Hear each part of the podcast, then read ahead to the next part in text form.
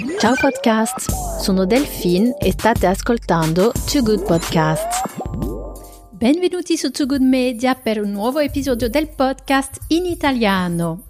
Il mio guest oggi sul podcast è Adelaide Carta, giovane designer eh, di borse vegan e eco-friendly made in Italy in Sardegna. Adelaide Carta ha fondato il suo marchio in 2015. È un episodio molto interessante per capire il lavoro che c'è dietro un marchio di borse ecosostenibile. I materiali utilizzati sono vegan, animal free, riciclati o anche totalmente vegetali. Abbiamo anche parlato quanto è più difficile essere sustainable eh, come marchio dal punto di vista della produzione e anche nel spiegare la validità del prodotto. Adesso lascio la parola a Adelaide Carta. E non dimenticare di iscrivervi a Too Good Media sulla vostra piattaforma podcast preferita, Apple Podcast, Google Podcast o Spotify e potete ritrovare tutti i nostri reportage eh, e podcast registrati live Alta Roma su toogoodmedia.com. Questo era proprio l'obiettivo, sì, perché comunque normalmente si pensa che una, una borsa um, ecosostenibile non possa essere alla moda e una borsa alla moda non possa essere ecosostenibile. Non è vero, è assolutamente possibile, noi ne siamo la prova, eh, si può sicuramente attraverso un, un lavoro molto più eh, duro e più lungo rispetto a, a, realizzare delle borse in pelle che è molto più semplice, eh, però si può fare ovviamente attraverso una vision sicuramente moderna, che vuole appunto rivolgersi alle nuove generazioni, si può dimostrare che esistono delle borse etiche, delle borse intelligenti e sagge che non rinunciano alla loro estetica per essere, per essere intelligenti. Ciao podcast, sono Delphine e state ascoltando Too Good Podcast. Allora, sono con Adelaide Carta eh, del marchio di borse Adelaide eh, C, C, esatto. C, come si dice in italiano. Adelaide C. Voilà. Donc, è la prima volta che ci parliamo su Too Good Media con Adelaide, eh, ma per lei è la quinta edizione. Raccontami un po' eh, chi sei e qual è il tuo marchio. Certo.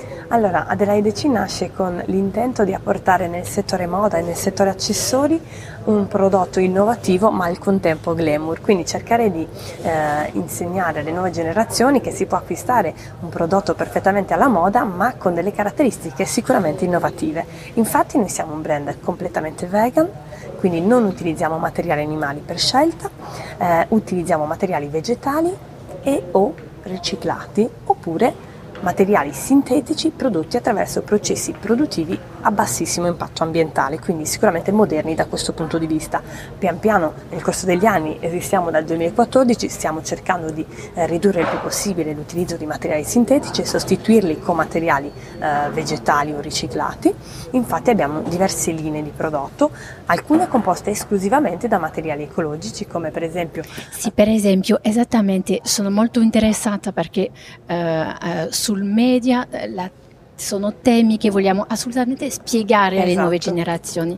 Bisogna parlarne nel dettaglio, spiegare. Donc, ho la tua prossima collezione davanti agli occhi, concretamente, con parole semplici, eh, se ci puoi spiegare in, quale, in tale o tale borse quali sono questi dettagli che fanno tutta la differenza sull'approccio creativo, sulla visione uh, sustainable uh, del tuo marchio. Ma la facci capire, certo. ti do la parola perché sono le cose, le parole importanti che vogliamo sentire. Certamente, allora abbiamo una linea che è completamente realizzata con il Pinatex per esempio, che è un materiale completamente derivato dalle foglie dell'ananas, quindi interamente vegetale mentre un'altra linea che è composta da diversi materiali tra i quali il sughero che è un elemento il sughero, sughero. derivato dalle querce quindi dalla corteccia della quercia un materiale che di- difficilmente viene introdotto nella moda perché ha una sua immagine molto rustica. Noi attraverso delle lavorazioni che possono essere colori o stampe riusciamo a renderlo moderno e affiancato ad altri materiali farlo diventare attuale E mi puoi spiegare uh, come si trovano questi laboratori che lavorano su questi materiali naturali? Allora, ci sono diverse aziende anche in giro per il mondo che producono tantissimi materiali completamente vegetali. Nello specifico il sughero è un materiale che acquistiamo in Italia ancora di più nel bacino del Mediterraneo, perché comunque è un materiale che proviene dalla nostra terra, noi siamo un brand sardo e quindi è un materiale molto importante per la cultura, cultura sarda perché ce n'è in grande quantità, quindi lo, lavorano anche in Sardegna in grossissime quantità, mentre il Pinatex deriva dalla, dalle coltivazioni dell'ananas filippina, quindi è un materiale di scarto che diversamente sarebbe eh, un, un, rifiuto da dover smaltire, noi lo prendiamo eh, attraverso dei processi che alcune aziende eh, utilizzano diventa un materiale di grande pregio e di estetica veramente unica perché sembra addirittura della carta accartocciata, ha delle venature molto particolari come tu puoi notare, sì. è, è, veramente unico nel suo genere. E poi sono, sono molto moderne, eh, esatto. le borse e anche questo è importante per i giovani, esatto. non si rinuncia alla spesa al lato fashion. Bravissima. Scegliendo, scegliendo Questo era proprio l'obiettivo. Voilà. Sì, perché comunque ecco. normalmente si pensa che una, una borsa um, ecosostenibile non possa essere alla moda e una borsa alla moda non possa essere ecosostenibile. Non è vero, è assolutamente possibile, noi ne siamo la prova, eh, si può sicuramente attraverso un, un lavoro molto più eh, duro e più lungo rispetto a, realizzare delle borse in pelle che è molto più semplice, eh, però si può fare ovviamente attraverso una vision sicuramente moderna che vuole appunto rivolgersi alle nuove generazioni, si può dimostrare che esistono delle borse etiche, delle borse intelligenti e sagge che non rinunciano alla loro estetica per essere, per essere intelligenti. Sì. Eh. Anche se, non so se sei d'accordo,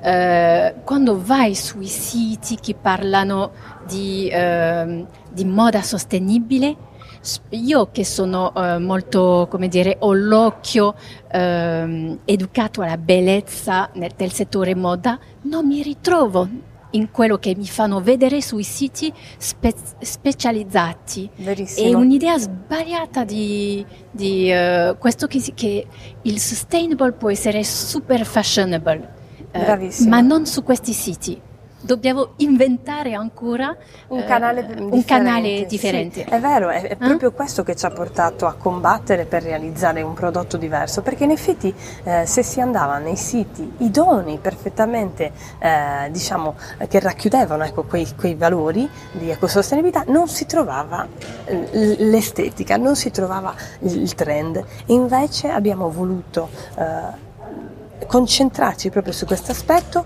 a dimostrazione appunto che si potesse fare, infatti le borse esistono, si vendono in tutto il mondo, eh, cerchiamo proprio di divulgare, di educare sì. con questo concetto. Probabilmente l'idea del, di quell'eco sostenibile che è più facilmente trovabile, o meglio che viene individuato con più facilità da, da quel sito, ha un concetto che va oltre la moda, è un concetto che si basa e rimane sul materiale, esclusivamente sull'idea di una borsa che non è fashion, non è una borsa estetica, ma è una borsa utile, pratica. Però possono esistere anche delle borse fashion e anche etiche. Sì, siete la prova. Mettiamo assolutamente uh, delle foto del um, showcase che ho davanti agli occhi.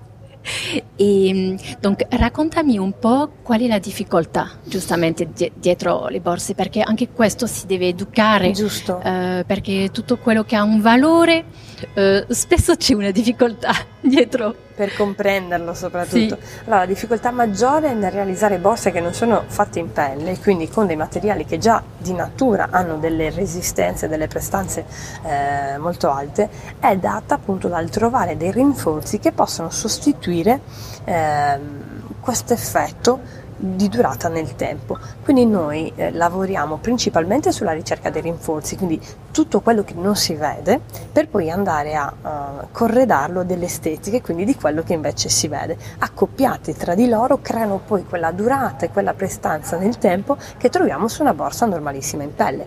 Nulla uh, di diverso dal punto di vista della qualità, a volte addirittura superiore rispetto a alcuni materiali da sintetico in pelle si trovano delle prestazioni altissime perché sono dei materiali che magari sono stati studiati proprio per resistere nel tempo, quindi assolutamente non è vero che le borse in pelle durano una vita e quelle sintetiche non possono durare tanto o non sono di qualità, anzi ancora di più la cosa molto importante è che eh, sicuramente la differenza è anche nella realizzazione da un punto di vista proprio di art- artigianalità, perché comunque eh, sono materiali che rispondono diversamente alle cuciture, rispondono diversamente alle tinture, rispondono diversamente a, diciamo, all'abrasione nel tempo. Quindi ecco, tutti quei test, tutte quelle prove che vanno fatte precedentemente poi alla realizzazione della borsa detengono poi il costo finale, oltre che il concetto abbinato appunto alla difficoltà pratica. Sì. E, e, e, tu giustamente ti, ti, piace, ti interessa questo lavoro sul materiale eh, oppure, oppure, tu sull'estetica? Eh, da, dove, da dove parte? Da dove parte? Allora, è importante e per forza uh, far come dire, partire il discorso da lì, perché in effetti è inutile avere una borsa che abbia una bella estetica, ma poi non possa durare. Cioè, se io acquisto una borsa che è bellissima, ma la uso due giorni e si rovina o si graffia, insomma, il prodotto non esiste. Quindi è sicuramente importante partire dalla resistenza e da quello che c'è appunto dentro, perché poi è quello che verrà riflesso fuori. Quindi sicuramente lavoriamo oh, con i nostri artigiani a stretto contatto per il testaggio dei materiali interni, ehm, che danno appunto la durata nel tempo e sono la base base sulla quale si può fondare un brand e quindi un marchio di moda che possa poi valere qualcosa realmente. Eh, per quanto riguarda uh, l'estetica, è vero che a volte si pensa si possa partire solo da lì, invece molte volte bisogna modularsi in base alla tipologia di materiale perché cambia perfettamente, quindi magari si può disegnare una borsa che per assurdo non si può realizzare perché magari servirebbero altri materiali oppure con i materiali scelti non si raggiunge quell'effetto estetico, quindi diciamo che una cosa non esclude l'altra, ecco. Ok. E, ehm, donc siete nati così eh, sì. Eh, con, eh, dire, con, questa visione sì. sia creativa sia sì. sulla sostenibilità.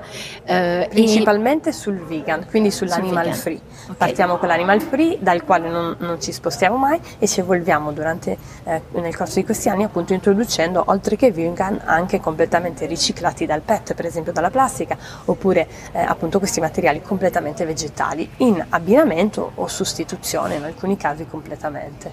Ok. E, uh, donc, spesso ti arriva di prendere la parola uh, per testimoniare della vostra esperienza, della vostra visione uh, in, non so, in talks o in movimenti internazionali. Ti, ti, capita e quali sono i più importanti che dobbiamo conoscere e seguire oggi? Allora, sicuramente attraverso il concetto e, e i valori fondanti del vegan eh, siamo inseriti all'interno di un sacco di associazioni e un sacco di realtà anche mondiali come per esempio PITA che è appunto l'associazione per la salvaguardia dei diritti animali, come Fur Free Retailer che è, è inglese, eh, come, mh, mm, come, la LAV in Italia per esempio, quindi ci sono diverse diciamo, realtà eh, in tutto il mondo che si occupano anche di portare avanti i nomi dei designer, quindi del settore moda che abbiano queste caratteristiche assolutamente etiche, quindi che abbiano una sensibilità nel, nell'approccio alla produzione di un prodotto che apparentemente potrebbe essere banale, invece valuta una serie di aspetti che poi finiscono con eh, il rispetto degli animali piuttosto che dell'ambiente, nel caso appunto dei materiali ecologici. Sono delle realtà importantissime perché ci supportano, ci presentano e ci mettono all'interno di alcuni contenitori e contesti all'interno dei quali poterci far conoscere diversamente sarebbe molto difficile perché insomma eh, è un pubblico pronto che vuole poi soprattutto un prodotto attento a tutti questi aspetti. Vero. E secondo te possono, mm, eh, con più educazione, mm. eh, possono coesistere eh, la pelle, il vegan, eh, quello che ha un impatto carbonio accettabile? C'è, c'è posto per tutto allora, o no? Penso di no, momentaneamente sì, nel senso che è molto complesso riuscire a mm, eliminare le produzioni inquinanti o anche le produzioni tollerabili dal punto di vista dell'inquinamento Sicuramente l'obiettivo è quello nei, nei prossimi 10-20 anni di ridurli al minimo e di sostituire tutti i materiali in generale, che siano essi sintetici o animali, comunque evitare tutte queste produzioni altamente inquinanti per l'ambiente perché stiamo, ci stiamo dire, affacciando in un periodo storico nel quale eh, non si può davvero più far finta di nulla, non si può evitare di osservare questi aspetti. Oramai il mondo insomma, ci, ci grida ad alta voce l'importanza di tutto ciò. Quindi secondo me per il momento possono, uh, possono, coesistere, ma credo che sarà un processo lento, ma andrà pian piano a, a far abbandonare ecco, le cattive abitudini.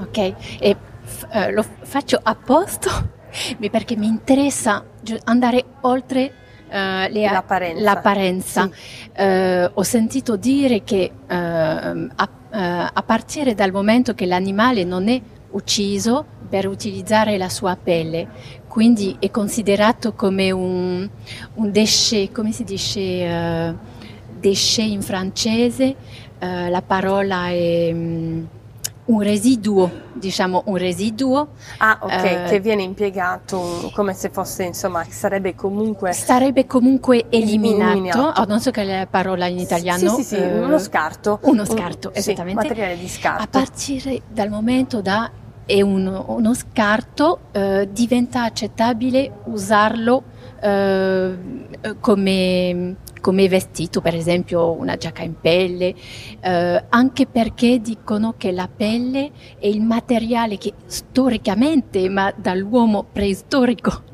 Certo. Uh, è uno dei più resistenti, che uh, adattato, che da, trasmette il caldo, che quindi uh, ha una durezza nel tempo enorme.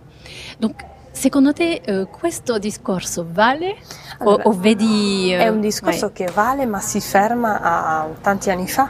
Cioè non è un discorso moderno, è un discorso che nell'antichità, nella preistoria aveva sicuramente una sua utilità e anche una, uh, come dire... Ehm, un, un, attaccamento all'origine, alla natura, cioè era davvero una proposta della natura e davvero l'uomo antico sfruttava tutti eh, e diciamo tutte le, le, proposte della natura, quindi l'animale dal punto di vista eh, del, del, sostentamento alimentare e poi tutta la, la, catena fino all'utilizzo dei suoi pellami una volta impiegato, ma era un approccio completamente diverso. Oggi parliamo di un'epoca eh, nella quale le produzioni eh, e le riproduzioni di materiali eh, che possono possono garantire quella prestanza, addirittura superarla, eh, sono fattibili.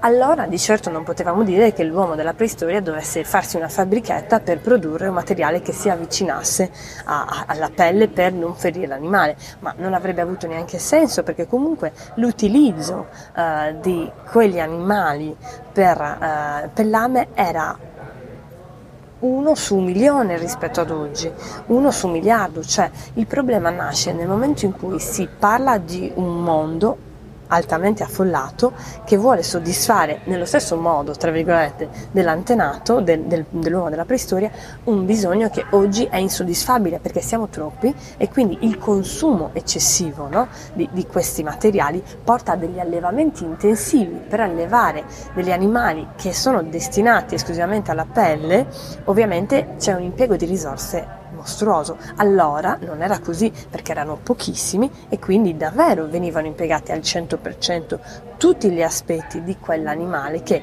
probabilmente viveva tanti anni anche con quelle famiglie, cioè non era un animale sfruttato per realizzare un, una borsa piuttosto sì. che una pelle di copertura, una coperta, tante altre cose, no?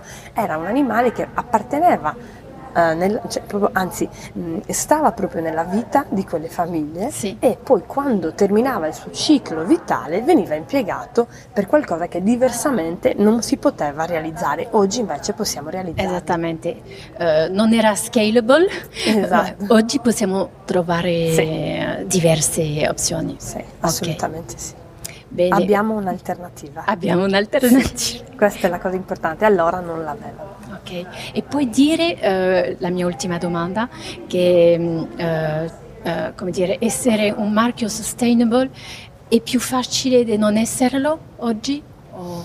Allora, è più difficile dal punto di vista della produzione, come dicevo prima, e anche dal punto di vista della, di riuscire a spiegare eh, il valore aggiunto che ha il prodotto, perché purtroppo eh, dal punto di vista dell'approccio al chiamiamo animal free, quindi al materiale, alla borsa non in pelle, per dirlo in maniera molto pratica, c'è molta ignoranza, nel senso che c'è poca documentazione, sì. poco interesse proprio nel capire ehm, poi la validità del prodotto.